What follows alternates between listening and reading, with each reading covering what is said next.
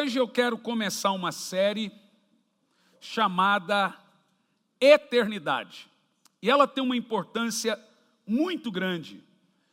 Porque o que eu vou pregar aqui hoje, eu tenho estudado, orado a Deus, perguntado a Deus sobre esse tema.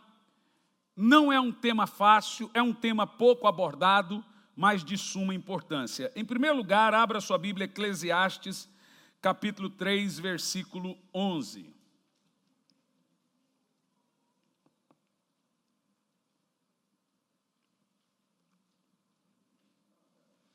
Eclesiastes 3, versículo 11, diz assim: Ele fez tudo apropriado ao seu tempo, também pôs no coração do homem o anseio pela eternidade. Mesmo assim, ele não consegue compreender inteiramente o que Deus fez. Vamos orar. Senhor, fale conosco, que não seja eu quem fale, mas que seja o teu Espírito falando aos nossos corações, nos ensinando, nos instruindo, em nome de Jesus. O que você entende sobre eternidade? A primeira coisa que você deve entender sobre eternidade, que existe duas eternidades. Existe a eternidade de Deus e a nossa eternidade. A nossa eternidade é chamada na Bíblia de vida eterna. Existe uma diferença de viver para sempre e eternidade. E a eternidade de Deus é a eternidade da eternidade. Vejamos o que a Bíblia diz em alguns textos sobre a eternidade. Olhe bem, Salmos 90, versículo 2 diz assim: Antes de nascerem os montes e de criares a terra e o mundo, de eternidade em eternidade tu és Deus. Essa é a eternidade de Deus. Em Hebreus capítulo 13, versículo 8, Jesus Cristo disse: a Bíblia diz: Jesus Cristo é o mesmo, hoje e para sempre. O termo aqui para sempre é por toda a eternidade. Pai, Filho e Espírito Santo existem desde a eternidade passada. Deixe-me te explicar o que é o termo eternidade passada e eternidade futura. Quando nós usamos na Bíblia termos como eternidade passada e eternidade futura, esses termos não se encaixam para Deus, nem para o Filho, nem para o Espírito Santo. Esses termos, passado e futuro, só se encaixam para nós. Eternidade passada é o tempo eterno que vivíamos antes de Adão cair. A vida é, ela era um ciclo, um círculo essa é a linha do tempo, era um círculo. Mas quando Adão caiu, essa linha do tempo rompeu-se e passou a ser uma linha. Aí a eternidade passada, ela é contada antes da queda. E a eternidade futura, ela será contada depois da sua glorificação. A sua glorificação acontecerá no dia que Jesus voltar. Nesse dia, quando nós formos arrebatados, Jesus vai pegar, ele é o Alfa, Tav e Lev. Ele vai pegar a eternidade passada com a eternidade futura e juntar o tempo de novo e nós voltaremos a ser eternos. Ou seja, a eternidade passada, então, é o que deveríamos ser. A eternidade futura é o que voltaremos ser. Todos compreenderam? Então, se Adão não tivesse caído, só teria eternidade. Mas como Adão caiu, tem a eternidade passada. E como Jesus vai voltar e seremos salvos, tem eternidade futura. Então, eternidade passada e eternidade futura tem a ver comigo e tem a ver com você. Agora, Jesus Cristo, Ele é o mesmo na eternidade passada, é o mesmo na linha do tempo e é o mesmo na eternidade futura, porque Jesus nunca caiu. Deus é o mesmo do passado, do presente, que é a linha do tempo onde estamos agora, e é o mesmo por toda a eternidade. Deus só tem uma eternidade. Por isso que a eternidade de Deus é diferente de nossa eternidade. Nós estamos, como podemos dizer, os que gostam de estudar física, nós estamos agora num buraco de minhoca. Mais ou menos num vácuo no tempo, nem da eternidade passada e nem da eternidade futura. Nós estamos na linha do tempo. Nós morremos nessa linha do tempo. Nós nascemos. A vida do ser humano é uma pirâmide. Todos começam a vida no hospital e todos terminarão no hospital. Uns começam a subir a pirâmide e outros começam a descer a pirâmide. É inevitável. Gente, precisamos entender que uma vida só nós temos. E ela é curta e breve, ela vai passar logo, logo. Mas o que vai permanecer depois da morte é o que importa. Nós vivemos numa vida muito rápida, muito curta. Se você viver 100 anos, você está prestes a morrer. Você parou para pensar nisso? Se você viver 100 anos, você está prestes a morrer. Qualquer um de nós, desde uma criança, uns começam a vida subindo a pirâmide, outros terminam a vida. Tem uns que já estão subindo, outros já estão descendo, mas todos estarão de novo no pé da pirâmide. Vocês entendem o que eu disse? Porque Deus colocou em nosso coração o senso de eternidade. Em primeiro lugar, Deus colocou no coração, no, no, coração de cada pessoa um anseio pela vida eterna, um anseio pela eternidade. Todo ser humano, ainda que não crendo em Deus, não conhecendo Deus, ele tem um senso de vida eterna. Ele tem um senso de um futuro tão logo que ele nem conhece. Mas a pergunta é: por que Deus colocou no nosso coração o anseio pela eternidade? Em primeiro lugar, para olharmos sempre para frente e para o futuro. Deus não fez o homem para olhar para trás. Deus não fez o homem para viver de passado. Deus fez o homem para viver do futuro e nunca do passado. Então preste atenção. O mundo e Satanás irá sempre manter você olhando para trás. Quanto mais você olhar para trás, menos eternidade terá no seu coração. Quanto mais passado terá na, tiver na sua mente, menos futuro terá. Quanto mais você se focar no passado e na eternidade, menos você, no passado, nas coisas do passado, menos você saberá sobre o futuro e sobre a eternidade. Mas a Bíblia Sagrada diz que Deus quer você olhando para frente, você olhando para o futuro, por isso que Ele não te deu olhos na nuca. Entenda uma coisa muito, super importante, preste atenção. Tudo que você faz nessa vida irá te trazer uma recompensa ou um arrependimento. Vou dizer de novo. Olhe bem. Tudo que você fizer pelo meio do corpo em vida vai te trazer no futuro, na eternidade, uma recompensa ou um arrependimento não tem para onde fugir. Na eternidade, quando seus olhos se fecharem aqui na terra, porque é só uma passagem, ou você terá um grande arrependimento, ou você terá uma grande recompensa.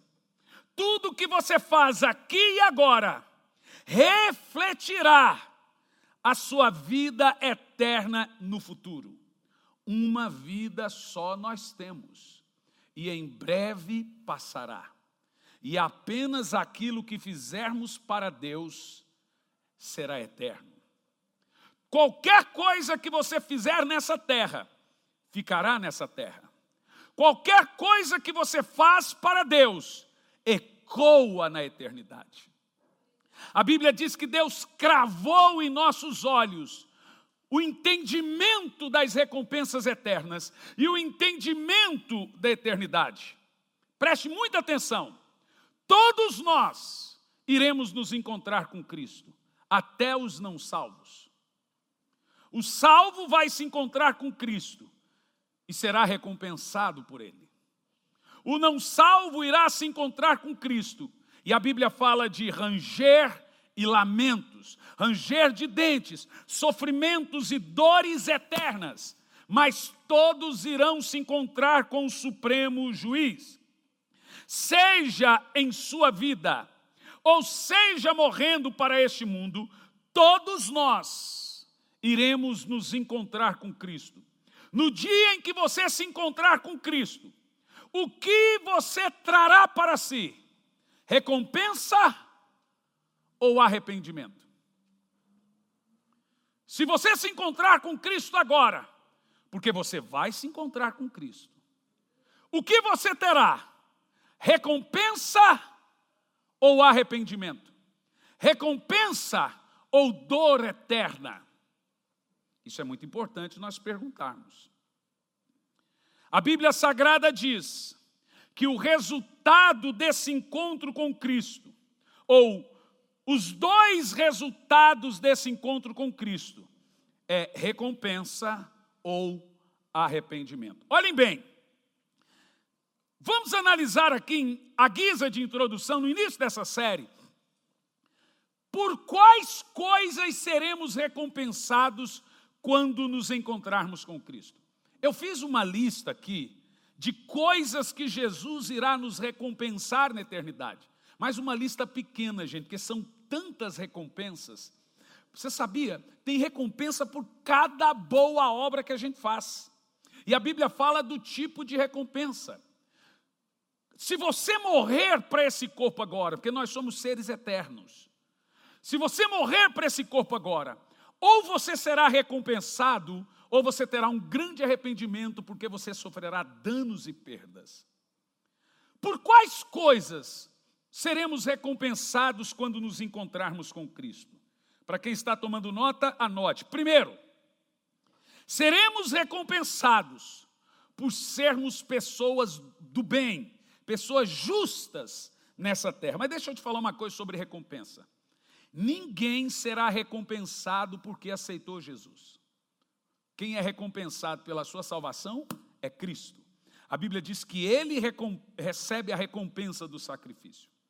Outra coisa, as recompensas só receberemos se tivermos Jesus. Se não tivermos Jesus, ninguém é salvo porque foi bom. Você é salvo pela obra de Cristo. Por exemplo, eu gosto sempre de citar esse exemplo. Há muitos anos atrás, alguém me fez essa pergunta. Diz que o Faustão é uma pessoa muito boa, que ele constrói casas e dá para os seus funcionários que não têm casa. Não sei se ele faz isso ainda, mas é um conto aí e é realmente isso vazou. Alguém perguntou: como é que uma pessoa dessa não é salva? Como é que Deus leva em consideração essas obras? Veja, se o Faustão morrer, Deus não leva em conta as suas obras.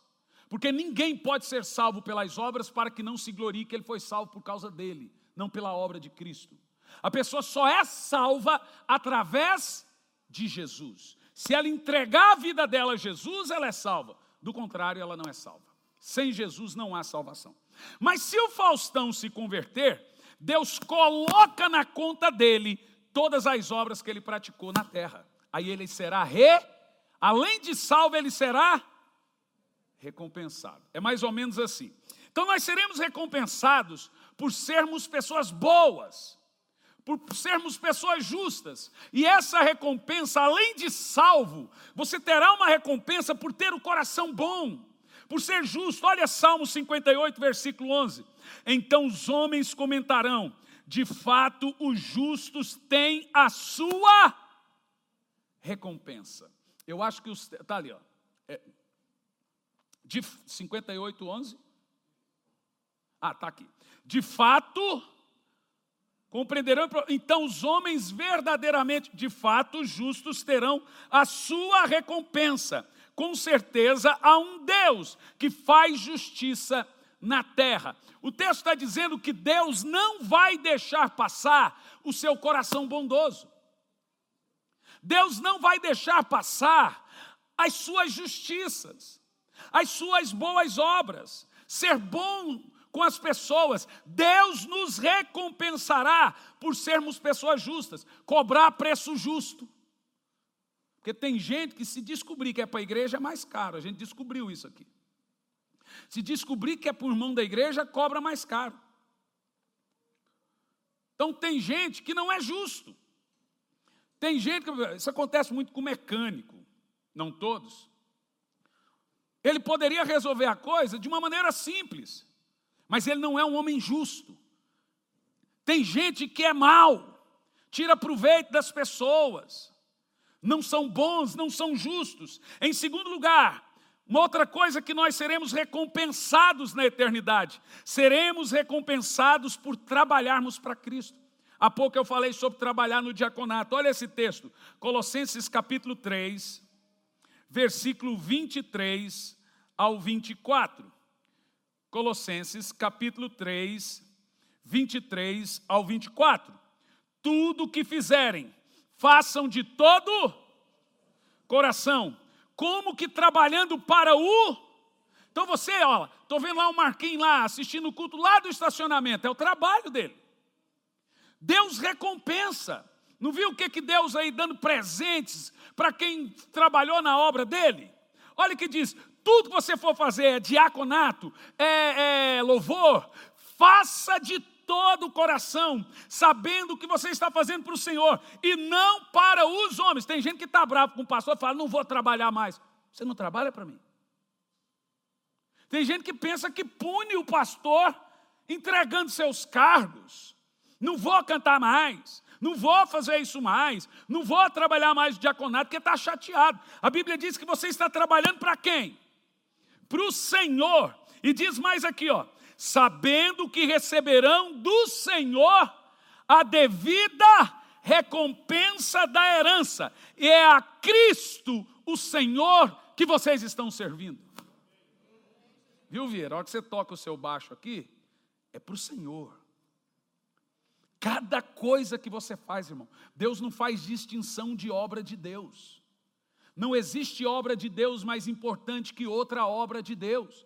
Tudo que você faz, você faz para o Senhor, e a Bíblia diz: é a Cristo que vocês estão servindo. E mais do que isso, a gente costuma dizer que as pessoas são voluntárias na igreja. Em certo modo, elas são, mas biblicamente falando, não existe voluntário, porque todos serão recompensados. Então Jesus não chama você de voluntário, ele chama você de trabalhador na obra dele, de obreiro, de aquele que faz a obra, qualquer serviço que você está fazendo. A Bíblia diz: é a Cristo que você está servindo. Mais um texto sobre trabalharmos para Cristo e sermos recompensados. Isaías 40, versículo 10. O soberano Senhor vem com poder, com seu braço forte ele governa, a sua recompensa com ele está, e o seu galardão o acompanhará. Diga glória a Deus. Irmãos, todos nós seremos recompensados. Que coisa maravilhosa. Apocalipse 22, versículo 12 diz assim: Eis que venho em breve, e a minha recompensa está comigo, e eu retribuirei de acordo com o que cada um fez. Ninguém faz algo para Deus de graça. O Senhor diz que Ele vai retribuir que Ele vai recompensar. Nós seremos recompensados por, pelo nosso trabalho, pelo avanço da obra de Deus. Cada oferta, cada dízimo, cada Bíblia, você vai lá fazer missões, você será recompensado. Em mais um texto, Isaías 62, 11: O Senhor proclamou aos confins da terra: diga à cidade de Sião, Veja, o seu Salvador vem e ele traz a sua recompensa e o seu galardão o acompanha. Que coisa poderosa. Você não será somente salvo, você também será recompensado. Mas você não será recompensado por ser crente. Quem será recompensado por você ser crente é Jesus. Ele fez a obra para você ser salvo, mas você será recompensado por trabalhar para Cristo. Talvez você não trabalhe para Cristo pregando, sendo missionário, Mas você pode trabalhar para Cristo falando de Jesus no seu trabalho, orando por um vizinho, dando testemunho para a sua família, proclamando Cristo aonde você estiver, aleluia. Lucas capítulo 6, versículo 23, diz assim: Regozijem-se nesse dia e saltem de alegria, porque grande é a sua recompensa no céu, porque assim os antepassados trataram os profetas. Aqui está dizendo para pessoas que trabalham para Cristo. A Bíblia está dizendo: grande é a nossa recompensa. Que coisa poderosa.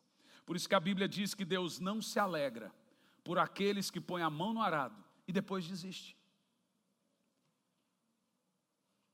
Deus não se alegra. Se você tem um chamado, a Bíblia diz que quem sabe fazer o bem e não faz, peca. Em terceiro lugar, nós seremos recompensados. Veja bem, ele recompensa aquele que busca, que ora e o adora e o jejuma, e jejuma. Olha que coisa poderosa. Quem ora a Deus, adora e jejuma, terá uma recompensa eterna. Hebreus 11, versículo 6 diz assim: Sem fé é impossível agradar a Deus, pois quem dele se aproxima precisa crer que existe recompensa para aqueles que o busca. Orar é bom.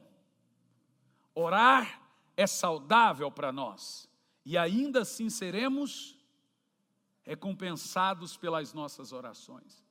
Eu não, eu não sei te dizer que tipo de recompensa, estou estudando, as próximas mensagens virão recompensas, disciplinas, que tipo de disciplina tem, que tipo de recompensas teremos por essas obras. Estou hoje dizendo que teremos recompensas. Mas veja, Mateus capítulo 6, versículos 5 e 6, fala das recompensas que temos por orar e jejuar e buscar a Deus. Diz assim: E quando vocês orarem, não sejam como os hipócritas, eles gostam de ficar orando em pé nas sinagogas e nas esquinas, a fim de serem vistos pelos outros. Eu asseguro que eles já receberam a plena recompensa. Por causa da hipocrisia, o louvor dos homens que eles recebem já virou recompensa para eles. É isso quem busca elogio de pessoas já recebe a recompensa e perde a recompensa eterna. E ele continua aqui dizendo: Mas quando você orar, vá para o seu quarto, feche a porta e ore ao Pai que está em secreto. Então o Pai que te vê em secreto o recompensará. Glória ao nome do Senhor. Agora, no versículo 16 e 18, ainda de Mateus 6, vai falar da recompensa do jejum. Quando jejuarem, não mostre uma aparência triste como os hipócritas. Ah, eu estou assim, caído, porque eu estou jejuando. Pois eles mudam a aparência do rosto, a fim de que os outros vejam que eles são espirituais, que estão jejuando. Eu digo que verdadeiramente eles já receberam a recompensa, recebeu o elogio. Ao jejuar, arrume o cabelo, lave o rosto, para que não pareça aos outros que você está jejuando, mas apenas o pai que vem em secreto, e o seu pai que vem em secreto o. Então nós aprendemos em três textos que você é recompensado por buscar a Deus, você é recompensado por orar, e você é recompensado por jejuar. Glória ao nome do Senhor. Em quarto lugar, a quarta recompensa que receberemos na eternidade. Há recompensas, irmãos, para quem obedece às santas palavras de Deus, para quem lê a Bíblia e cumpre a Bíblia. Salmos 19, verso de 9 a 11, diz assim: O temor do Senhor é puro e dura para sempre. As ordenanças do Senhor são verdadeiras, são todas elas justas, são mais desejáveis do que o ouro, do que muito ouro, as palavras do Senhor. São mais doces do que o mel, do que as gotas do favo. Por elas o teu servo é advertido. Agora leia o resto. E a grande recompensa em obedecer às palavras do Senhor. Então nós seremos recompensados por sermos obedientes. Deus é justo. Glória a Deus. Em quinto lugar, a quinta recompensa. Seremos recompensados, meu Deus. Quero falar com os filhos aqui, principalmente os que estão ainda sobre a batuta do pai e da mãe. Seremos recompensados por boa conduta como filhos de Deus e depois como filhos. Jeremias 17, 10. Eu sou o Senhor que som do coração e examina a mente, para recompensar a cada um de acordo com a sua conduta e as suas boas obras. Conduta é o quê? É o mau testemunho ou o bom testemunho. Conduta é aquilo que as pessoas dizem que você é. Se você é difamado, é porque você tem uma má conduta. Irmãos, nós não temos só que fugir do pecado, nós temos que fugir daquilo que parece pecado. Nós fugimos do pecado para honrar a Deus, e nós fugimos do, daquilo que parece pecado para não escandalizar as pessoas. Quando a gente fala para as pessoas, pastor, beber é pecado, é complicado você dizer que é pecado aquilo que a Bíblia não diz que é. Mas você sabe onde é que está o pecado? Quando alguém vê você bebendo, e aquela pessoa reconhece que você é um cristão, e ela se escandaliza, Paulo diz: ali tem um pecado. O pecado está no olho. Ah, então o pecado está no olho das pessoas. Então isso é bom ou é mal? Não, a Bíblia não diz que porque o pecado está no olho das pessoas, você não deve ligar. Não, a Bíblia diz que você tem que dar testemunho. O que que Paulo fala? Se o meu irmão me vê comendo carne e se escandalizar, o que, que eu vou dizer? Ele que cresça. Paulo diz: então não vou comer carne, não vou comer perto dele, não vou comer para ele ver. Tem gente aí que gosta de tomar um vinhozinho, toma em casa, irmão. Não precisa tirar foto. Todo mundo sabe que você é crente. Todo mundo sabe que você é cristão. Ai, pastor, mas eu amo, eu gosto de tomar um vinhozinho. Mas para que você escandalizar seu parente que não é crente? Você gosta de fazer coisas que a Bíblia não condena mas tem gente que acha que é errado, não faça. A Bíblia diz que você serve de pedra de tropeço para os pequenos na fé. O que é uma pedra de tropeço? Alguém tropeça na fé, porque na cabeça dele você não deveria fazer isso, ainda que não seja pecado. E a Bíblia diz: se alguém tropeçar na sua conduta, você tem responsabilidade da salvação dela. Qual o nome disso? Testemunho. Exemplo. Mas você não tem que dar testemunho só para os da fé lá de fora. Você tem que dar testemunho também para os seus filhos. Os seus filhos têm que querer ser igual a você. Entenda uma coisa: os seus filhos não nascem amando o seu Deus, e eles vão demorar um tempo muito grande para amar o Deus que você ama os seus filhos amarão o Deus que você ama, depois amarão Deus. Eles amarão a Deus se verem você amando a Deus, depois eles amarão a Deus. Pais irão dar conta da alma de seus filhos, porque nunca se preocuparam com a salvação deles. Ah, mas ele vai dar conta diante de Deus e etc. Em quinto lugar, em sexto lugar, né, agora. Seremos recompensados por sermos fiéis e leais. Agora preste atenção, escute bem o que eu estou dizendo, que isso tem uma importância muito grande. O que é lealdade, gente? Lealdade é honrar na ausência. Escute que isso é muito importante. Lealdade é honrar na ausência. Eu quero que todos me escutem liderança, o que eu vou falar agora tem uma importância muito grande. Quem é uma pessoa desleal? É quem bajula na frente e desonra nas costas. Escute. Deus tem uma birra de gente desleal, porque lembra de Absalão, lembra de Lúcifer. O desleal, ele é sutil. O desleal não chega falando mal de cara para você. Você quer ver sintomas de uma pessoa desleal? Ele chega com um ar de estou chateado com fulano, gosto dele, mas estou chateado. Vamos orar para o pastor porque ele está fazendo umas coisas estranhas. Então deixa eu te falar uma coisa sobre lealdade e deslealdade. Sabe por quê? Uma vez Jesus chegou para os discípulos e disse assim: Eu vou colocar o nome de vocês no muro da Nova Jerusalém. A Bíblia diz que lá estão doze portas e cada porta tem o nome de um apóstolo.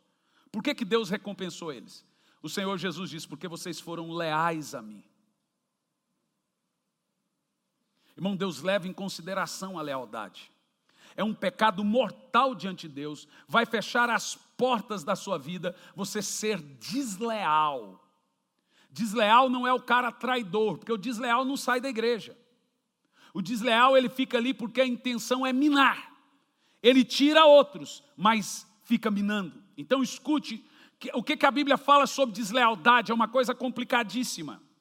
Mas desleal não é só quem fala, desleal também é quem ouve. Eu costumo dizer para os meus liderados, por que as pessoas se sentem à vontade em falar de mim para você? Porque se alguém se sente à vontade em falar de mim para você, é porque você passou a ouvir. Eu duvido. Tem gente aqui que eu sei que gosta de mim, e já tive a oportunidade, gente, eu acho que a maioria, pelo amor de Deus. O do William eu sei que não, mas a esposa dele, se você falar de mim, sua esposa, você apanha. Mas você eu já nem confio mais. Brincadeira, é um casal que eu amo muito. Mas, por exemplo, tem gente aqui que gosta de mim, mas gosta muito. E já vi que teve prova de gente que foi falar, ele franziu a testa, a Bíblia fala que você não precisa brigar com as pessoas quando for desleal, apenas fecha a cara, acabou a conversa. Faz assim, ó. Faz assim. Acabou. Em três minutos não tem mais assunto. Você não brigou, fez nada. Mas tem gente que dá ouvido. E aí, a partir do momento que você dá ouvido, você vai ver que um outro vem e fala, um outro também vem e fala, porque o seu ouvido é desleal. Então, deslealdade não é só quem fala, é também tem quem ouve. Quando vem gente, é pastor, falaram isso do Senhor. Falei, mas ok, que coisa triste. Mas por que a pessoa se sentiu à vontade de falar isso para você? Que coisa esquisita. Tem gente que fala assim, pastor, ninguém fala nada para mim. É, porque ela não confia em você. Mas tem gente que confia em você para falar mal da sua esposa. Tem gente que confia em você para falar mal do seu patrão. Tem gente que confia em você, eu fico numa birra de mulher que fala mal do marido dela para todo mundo. Eu postei uma foto, um texto essa semana, que é naquilo que eu acredito. O marido tolo faz a esposa dele sentir ciúme das outras mulheres. O marido sábio faz as mulheres admirar a sua esposa. Se você é um crente sábio, você tem que ter ouvido e boca consagrada a Deus. Irmão, Deus não quer que você feche os olhos para defeito de líder nenhum, mas Deus quer que você não seja falso, fingido. Deus não tolera deslealdade e falsidade, e Ele condena gravemente isso. Eu tenho uma. Gente, para mim é o seguinte: se foi desleal, acabou para mim. Você pode pecar, eu vou tentar te recuperar, vou te abraçar, um monte de coisa, mas deslealdade já não confio mais, porque o desleal ele fica quieto por um tempo, depois é desleal de novo. E Deus tem um negócio importante: tudo que você fala vai chegar no ouvido de quem você falou, porque Deus não permite essa injustiça. Então, olha o que a Bíblia fala sobre sermos recompensados por fidelidade e lealdade. 1 Samuel 26, 23. O Senhor recompensa a justiça e a fidelidade de cada um. Veja, se você anda comigo, eu sou apenas um intendente da obra de Deus, mas a Bíblia diz, já lemos, que você trabalha para o Senhor. Então ele vai recompensar. É o princípio da autoridade espiritual. O Senhor diz que se você honra uma autoridade espiritual, saiba que você está honrando a Deus que colocou aquela autoridade.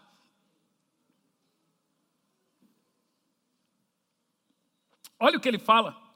Ele te entregou nas minhas mãos hoje, mas eu não levantaria a mão contra o ungido do Senhor. Quem falou isso? Davi. Falou por quê? Porque ele iria matar Saul.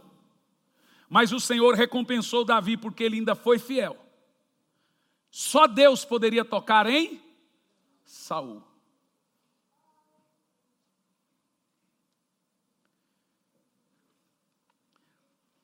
Nós também seremos recompensados por sermos pessoas honestas e retos. Diga comigo, honestidade. Irmão, eu estava dizendo ontem a um casal de discípulos, e vou repetir aqui.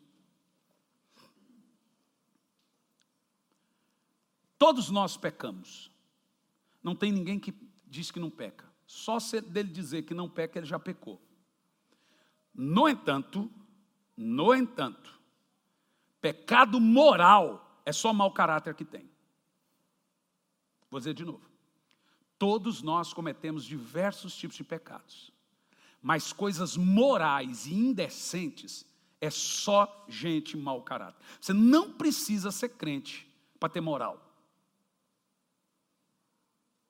Você não precisa ser crente para honrar sua esposa, honrar seu marido, não roubar, não mentir, não. Pronto. Cometer pecados grosseiros e morais.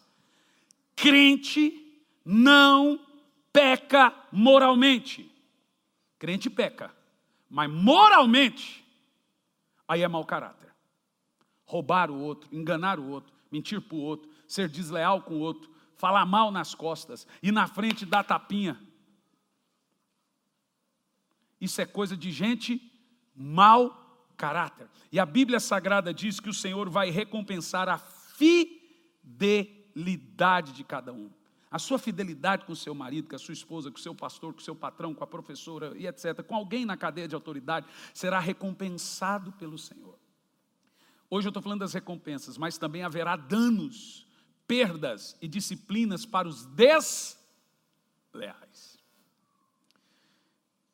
Em Provérbios 11, versículo 18, diz assim: O ímpio recebe salários enganosos, mas quem semeia retidão colherá segura recompensa.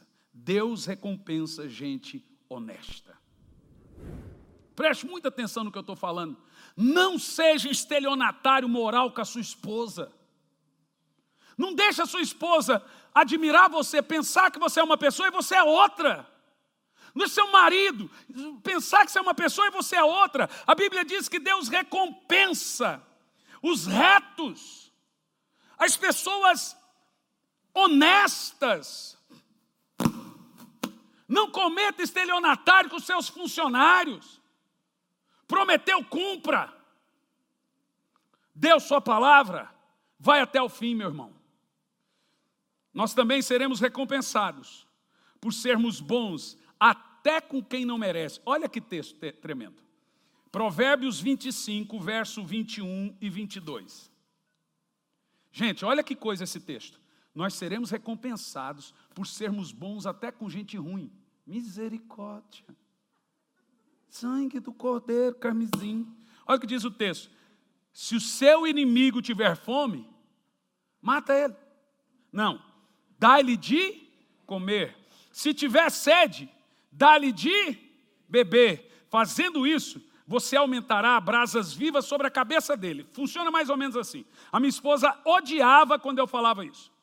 Olha o que essa pessoa está fazendo com você, olha o que ela está falando, e você vai dar isso para ela, você vai fazer isso. Falei, você não está entendendo. Quando eu sou bom com esse tipo de gente, eu aumento a condenação dele.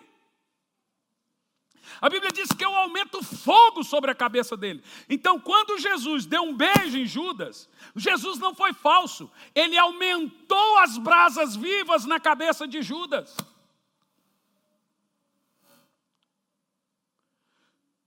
Quando Deus prepara uma mesa para você, na presença dos inimigos, não é para você xingar o inimigo, humilhar o inimigo, é para você ser bom, porque você aumenta o julgamento dele porque você é bom e ele é mau. Quem entende o que eu estou falando? Mas olha que coisa poderosa. E o Senhor recompensará você.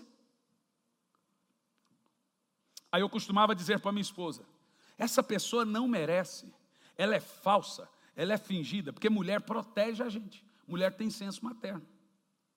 Ela não merece a sua bondade. Ela falou isso de você, ela fez isso, essa aquilo outro, e você vai ajudar. Falei, eu sei. Tudo isso que você falou é o defeito dela. Ajudar é a minha qualidade. Nada do que eu faço, eu faço visando recompensa. No início era, mas hoje eu faço de forma automática. Eu faço porque eu tenho que fazer e amo fazer.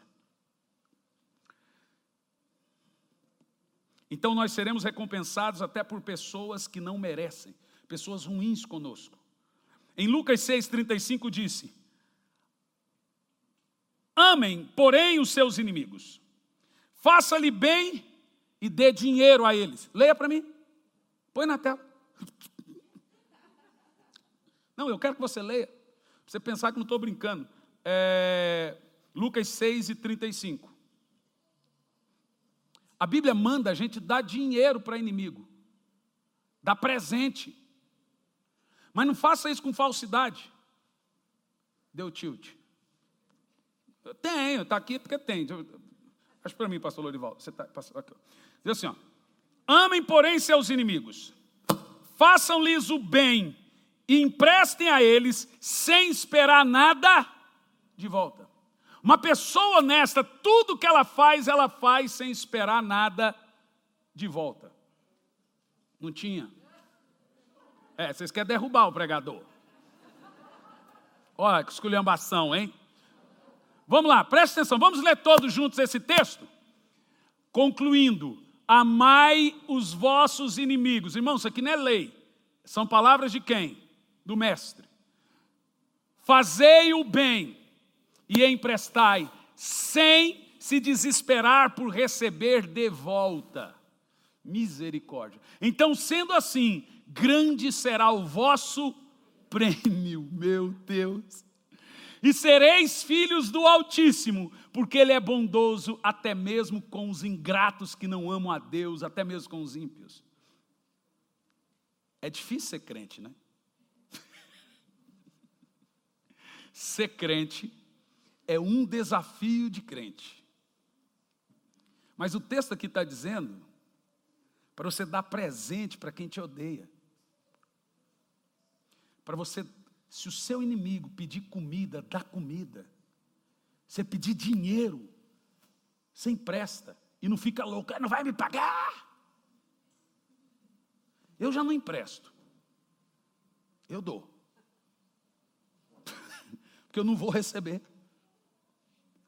Quem entende o que, o que Jesus disse? Mas mais poderoso que isso, lá na eternidade haverá uma recompensa para quem fez isso. Meu Deus, haverá uma recompensa, Vieira.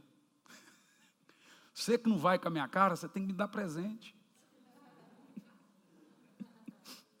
haverá uma recompensa, meus amados, para pessoas que perdoou dívida de quem nunca te pagou. E talvez nem vá, irmão.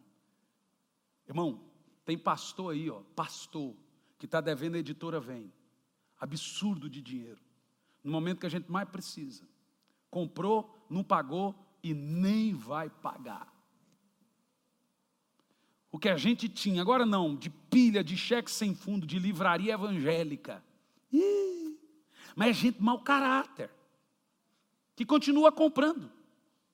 Não é gente que teve uma crise e não pôde pagar. É gente mau caráter. Deixa eu te falar uma coisa muito importante. Dever todo mundo deve, gente. O que não pode é fingir que não deve. Agora tem algo mais importante que você vai ouvir. Se você puder perdoar a dívida de alguém, tem uma recompensa aguardando você. Se você puder ser bom com quem te odeia, quem te odeia também às vezes não quer. Se eu for ajudar, o que, que você está querendo me ajudar? Eu falei, cara, eu só quero te ajudar. O que, que você quer com isso? Tem gente ruim assim? Tem, não tem. Minha avó dizia: se vê rastejando, mata que é cobra. Agora, olha esse texto. Esse texto eu tenho que mostrar a você. Gente, seremos recompensados pelo modo que tratamos os pobres. Meu Deus. Provérbios 19, 7 diz assim: ó, Quem trata bem os pobres, quem o quê? Trata bem os pobres. Gente, Deus deve para quem trata o pobre bem. Irmão, pensa numa coisa que eu levo como lei eterna. Então tem gente que fala aqui, Curitiba, não dá esmola. Quem dá esmola não dá futuro. Eles não dão nem futuro e nem esmola. Porque quem não dá esmola dá futuro? Então quem dá esmola não dá futuro? O cara não está pedindo futuro ali. Talvez ele nunca vai ter um. Ele está pedindo esmola. Ah, mas o cara vai comprar droga. E se ele for comprar comida? Como é que você vai responder diante de Deus um cara com fome? Você não deu dinheiro a ele porque você julgou que ele iria comprar droga. Ah, mas está na cara, está na cara que ali ele é um drogado, mas não que ali ele ia comprar droga. Pode ser que ele está com fome mesmo. A Bíblia diz que o que essa mão faz, essa não pode saber, e o que você vai dar, você não deve perguntar por que, que você está dando. Irmão, se você está ajudando alguém e ele vai realmente comprar comida, Deus vai te honrar. E se ele comprar droga, é o defeito dele. Não vai mudar a sua qualidade. Engraçado que estávamos em Brasília. E o Jean eu tive que ensinar ele a dar esmola. O Jean era louco. Esses dias nós chegamos na porta de casa no Natal, tinha um cara pedindo comida, ele deu 100 reais para o cara. Falei, olha, os 100 reais você poderia dar esmola para uns 20. Você deu para um. Esse cara nem vai comer mais. E aí eu ensinei ele a dar esmola. Então, eu odeio quando a pessoa entra no meu carro, a pessoa é a outra, a outra minha esposa. A minha esposa é a pessoa que eu estou falando, o diatribe. E ela fica pegando minhas esmolas, minhas moedas. E eu gosto que fique ali, porque ela quer fazer de troco. Falei, eu, cadê minhas esmolas? Porque eu, eu, eu não consigo ver alguém me pedir dinheiro e eu não dá. Eu tinha um discípulo que chama Albert, que andava comigo, e ele andava com um bolo de dinheiro trocado. Um bolo. Sabe por que ele fazia? Todo mundo que pedia dinheiro, ele já sabia. Então, Albert, pega o meu dinheiro. Ele já, toma, toma. Que é costume, é antigo, uma coisa que está no meu coração. Não estou falando isso para me vangloriar, nunca tirei foto disso, estou falando para te instruir. Aí nós estávamos em Brasília, fomos ao shopping, eu e o Jean. E uma mulher com uma mala desse tamanho parou diante de nós e falou assim: Ô moço, dá um dinheiro para comprar uma passagem? O Jean falou: pai, eu tenho aqui. Tirou 10 e deu para a mulher. E aí eu dei uma de julgador, igual alguns crentes. Filho, essa mulher não vai comprar passagem, eu sinto que ela vai beber o dinheiro. Aí o Jean deu uma de pastor Hernani. Pai, mas não cabe a mim julgar ela. Falei, seu mal educado. Tá bom. Beleza. Fomos no shopping. Na volta, a mulher estava caída, e bêbada feito uma cabaça. Ela bebeu os anos Jean. Aí ela olhou para o Jean e levantou um pouquinho, se olhou para o Jean, ô moço, dá um dinheiro para comprar uma passagem. Isso é um exemplo que a gente dá, mas nós não temos nenhum direito de julgar nenhum pedidor de esmola. Existe uma recompensa. E quer ver? Ó, agora eu vou falar especificamente da esmola. Nós seremos recompensados por ajudar o pobre, por tratar bem o cara que para na sua porta pedindo um quilo de comida. Tratar bem o cara. Tratar bem, não é tratar mal. Já teve vezes da gente comprar lanche no McDonald's para dar para o cara que pediu e sairmos. A mulher viu que a gente não estava, e eu vi. Ela jogou o lanche no lixo, porque já estava pago, porque ela não queria dar para o pobre. Gente, é gente que nem é demônio, gente que vai prestar conta diante de Deus por tamanha crueldade. Mas, olha esse texto. Deus irá recompensar quem deu esmola.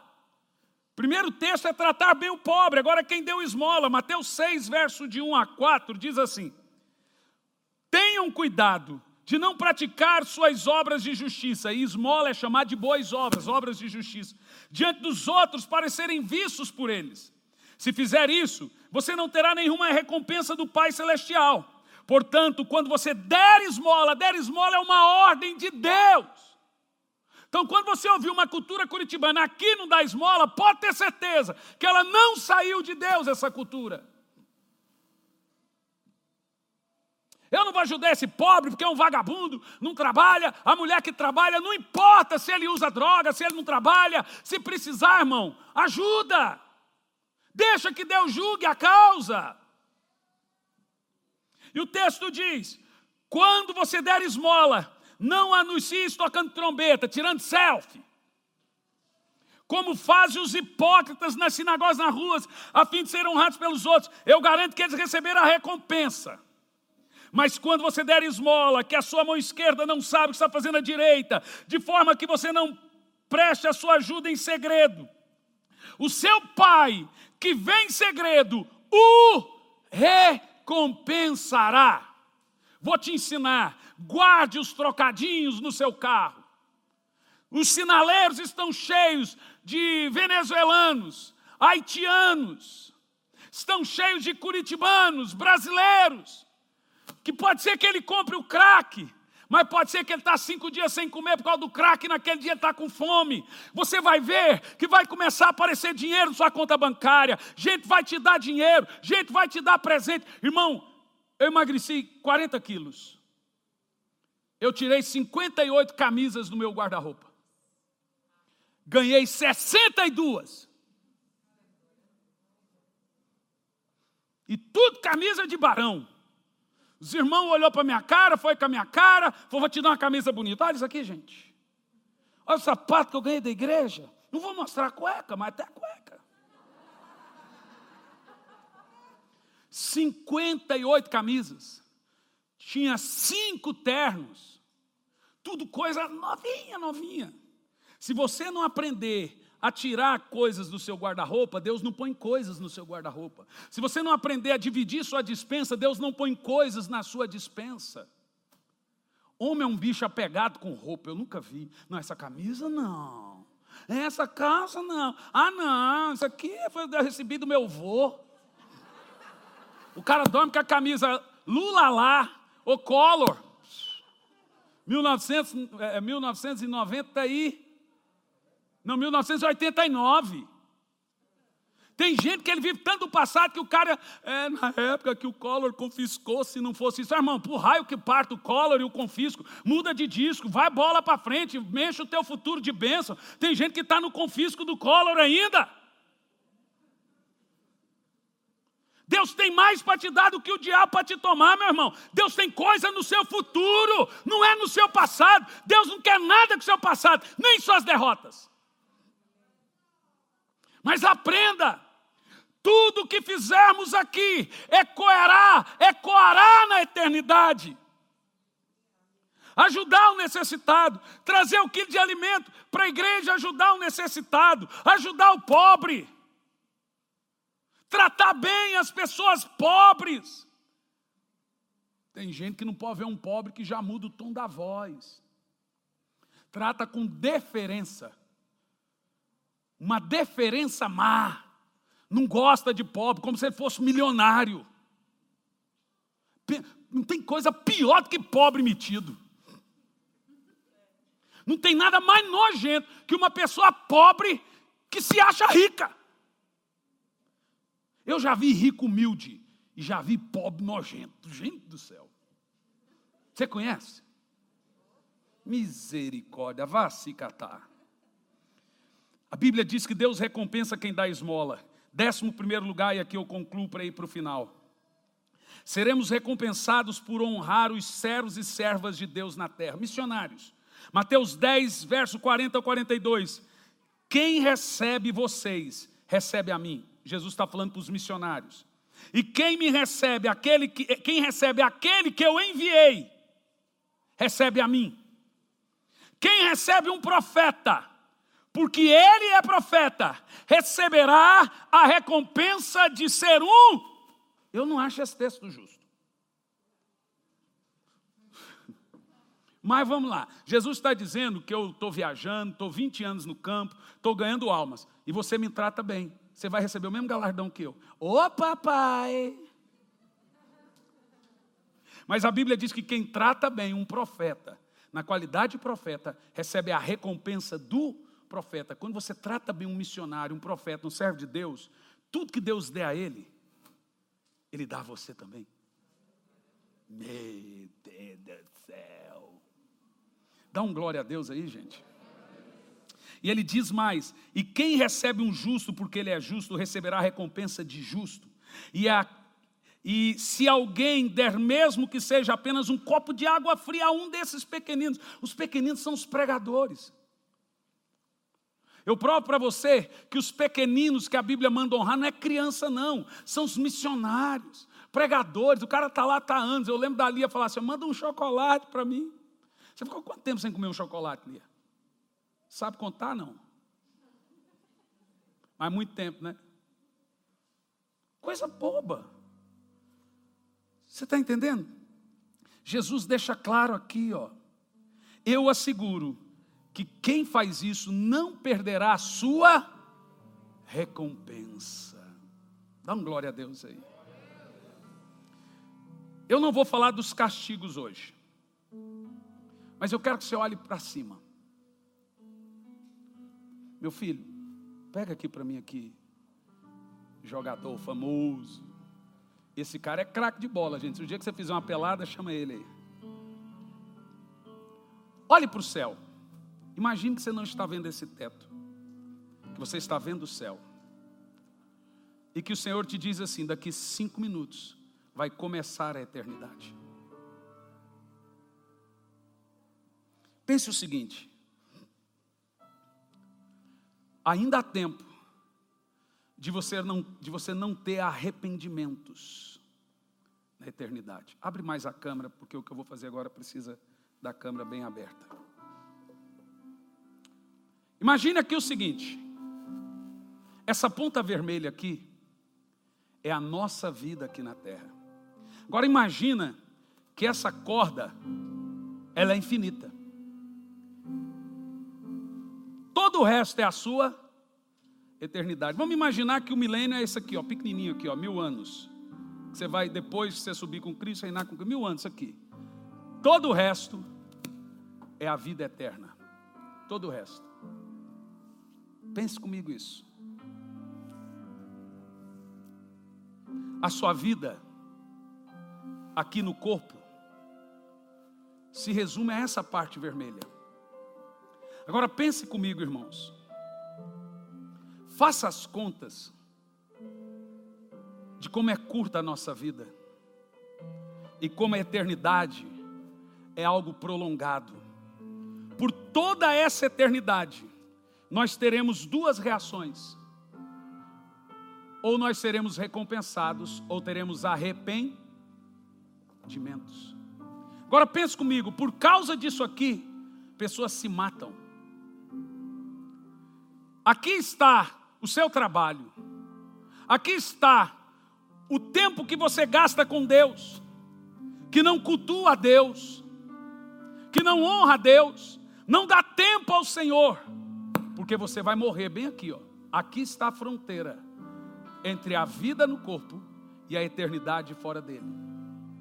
Mas tem gente que é tão tola, mas tão tola, mas tão tola, que ele perde isso aqui inteiro por causa disso aqui. Louco. Essa noite pedirão a sua alma. O que tens para oferecer e para quem será? As pessoas estão sendo consumidas por isso aqui, gente. Elas morrem por isso aqui, Kátia elas não dão tempo a Deus porque elas não têm tempo por causa disso aqui. Elas não priorizam os louvores do Senhor, elas não priorizam vida com Deus por causa disso aqui. Elas estão desperdiçando a sua eternidade. Aonde você vai passar a sua eternidade? Você terá recompensas ou arrependimentos? Aqui, aqui você tem filhos, aqui você compra casa, aqui você compra carro, aqui você se forma, aqui você tem dinheiro, aqui você perde dinheiro, aqui você bebe, aqui você fuma, aqui você adultera. Tudo que você faz nessa parte vermelha, que é mais assustador, compromete todo o resto aqui. Uma vida só nós temos, e em breve passará e apenas aquilo que fazemos para Deus aqui nessa parte vermelha vai permanecer por toda a eternidade. Mas eu te pergunto, você tem sido consumido pelo anseio pela eternidade? A Bíblia diz que Moisés rejeitou ser príncipe do Egito. Ele rejeitou aqui, ó, ser príncipe do Egito, porque ele contemplava a recompensa em toda a eternidade. Se você morrer hoje, porque você vai morrer, você pode estar descendo a pirâmide sem saber. O que você poderia fazer para garantir recompensas e alegrias na eternidade? Se você é um jogador de futebol, honre a Deus naquilo. Se você é um empresário, honre a Deus naquilo. Se você é um advogado, honre a Deus naquilo. Eu não falei hoje sobre as, as punições, mas veja o que diz a Bíblia em 2 João 1 e versículo 8. Isso é chocante esse texto. Vamos ler todos em voz alta? Acautelai-vos, para não destruirdes as obras que realizamos com zelos, para que, pelo contrário, vocês sejam recompensados rigidamente. O texto está dizendo, ter uma completa recompensa. Tem gente que vai ter uma pouca recompensa. Você viu tanta recompensa? Eu falei de algumas. Tem gente que vai ter nenhuma recompensa. E tem gente que vai ser punido na eternidade.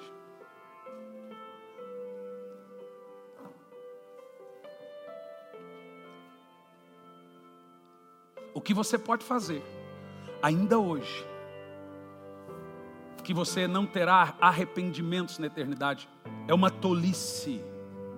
Não dedicar-se a Deus e sua obra eterna. É uma tolice abandonar o reino de Deus. É uma tolice sem precedentes. Porque nós todos passaremos dessa parte para cá.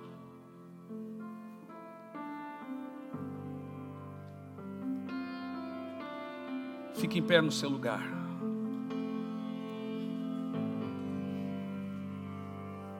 Olhe bem o que eu vou dizer, isso é muito importante. Gente, não queira só viver para sempre. A maior desgraça da vida é ter vida sem sentido. Sabe por que a eternidade é poderosa? Porque ela tem sentido, minha querida Maria. Estamos com saudade de você. Você quer viver para sempre? Mas tem um sentido na eternidade. E o nosso sentido na eternidade são as recompensas que nós teremos. Eu não sei, a Bíblia fala de nomes de cidades com o nosso nome. A Bíblia fala de governar cidades, governar reinos. Nossa vida não será uma monótona, igual da novela A Viagem, não, gente. Igual da, do filmezinho do Chico Xavier lá, aquela coisa, parecendo um asilo de velho, um spa. A Bíblia fala que nós vamos reinar sobre mundos, sobre planetas. A Bíblia fala que tem gente que vai reinar sobre cinco cidades, outros sobre dez cidades. As recompensas, eu arrepio inteiro. Elas são majestosas, elas são gloriosas. Irmão, o cristianismo, não, Deus não te salvou para você estar no hall de membro de uma igreja, ser membro de igreja. Deus te salvou para você dar fruto. Alguma coisa Louve a Deus, adore, ore, jejue, trate bem os pobres, trate bem as pessoas, ganhe alma, seja missionário se você puder ser, mas não tenha arrependimentos na eternidade. Hoje, você teria recompensas ou arrependimento? Se fosse agora, mas pastor, eu não vou morrer. Claro que vai. Pode ser que não seja esse ano, ano que vem, 15 anos, 20, mas vamos morrer. E aí nós entramos para para a eternidade.